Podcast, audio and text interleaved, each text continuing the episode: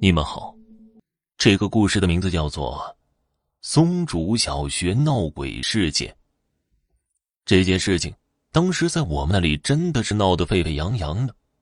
事情是这样的，那时候我好像刚上小学，不过还没到去竹围村小学念书的时候。我当时是在自己村里的小学念书。竹围村是个村落名称。方圆各个村落近点的唯一一个集市就在竹围街上。每年夏季时候，我们村都会有一两个有钱人家花钱请人到竹围街上唱戏，而我们这些都是沾了人家的光，跟着去凑热闹的。这也是我们当时最大的集体娱乐活动了。那这个跟我们讲的松竹小学有什么关系呢？事情发生在那一晚，正好有人请人到街上唱戏，整个竹围街都热闹起来。我当时也在，不过当时我还很小，不是跟着看戏的，纯粹是跟着我爸来趁着他看戏高兴，问他要钱买东西吃的。我没有进内围去看戏，而是在外围哪边一边找着同龄小伙伴，一边搜寻有什么好玩的。至于唱的什么戏嘛，我完全没了印象。那个松竹小学当时就离戏台不远的地方，就在唱戏高潮的时候，我听见了身后看戏人群传来骚动的声音。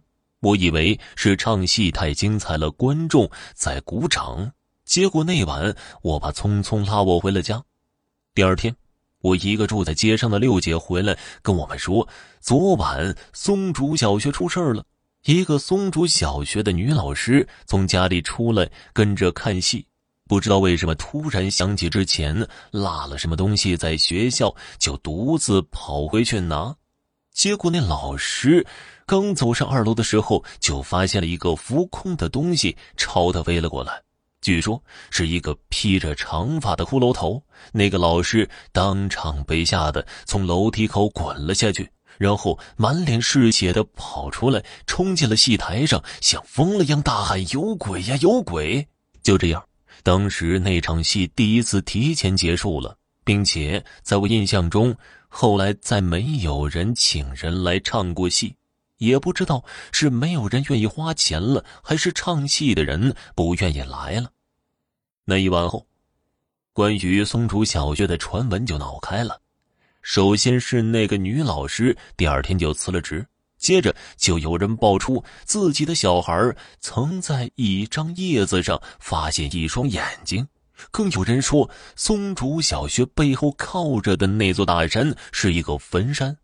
松竹小学在建立的时候就是挖了这座山半个山头才建起来的，这是那些被挖出来的尸骨的主人在复仇。传闻越来越多，也越来越离谱。给孩子办退学的家长也越来越多。慢慢的，松竹小学就倒闭了，只剩一栋空荡荡的房子还在。奇怪的是，自始至终没有听见过这所学校的校长出来辟谣的消息。